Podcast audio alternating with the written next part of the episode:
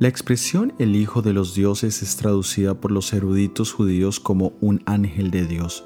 Otros intérpretes cristianos la traducen como el Hijo de Dios, es decir, la segunda persona de la deidad.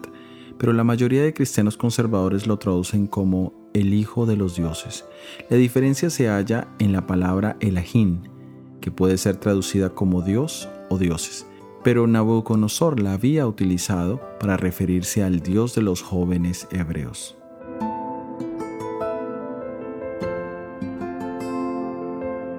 ¿Cómo poder conocer a Jesús si no lo hemos visto? Esta es la pregunta que muchas personas hacen para tratar de justificar su incredulidad en el Hijo de Dios. Y la verdad es que no tenemos ningún registro bíblico que nos describa su apariencia física pero sí tenemos múltiples registros que nos hablan de Jesús, su carácter, su forma de tratar a los humanos y etc. Es por eso que la Biblia es la primera fuente de referencia para llegar al conocimiento de Jesús, pero cada seguidor suyo debe ser a su vez un reflejo de Él. En otras palabras, nosotros somos sus embajadores.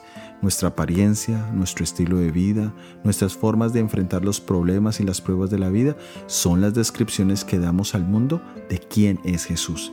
Tristemente muchas personas tienen una mala impresión de Jesús debido a la mala representación que alguno de sus seguidores ha dado. ¿Cómo es tu presentación de Jesús ante tu familia y ante tus amigos cercanos? ¿Pueden otras personas ver a Jesús en ti? Pídele a Dios que hoy pueda ser semejante a Él. Soy Óscar Oviedo y este es el devocional Daniel en 365 días.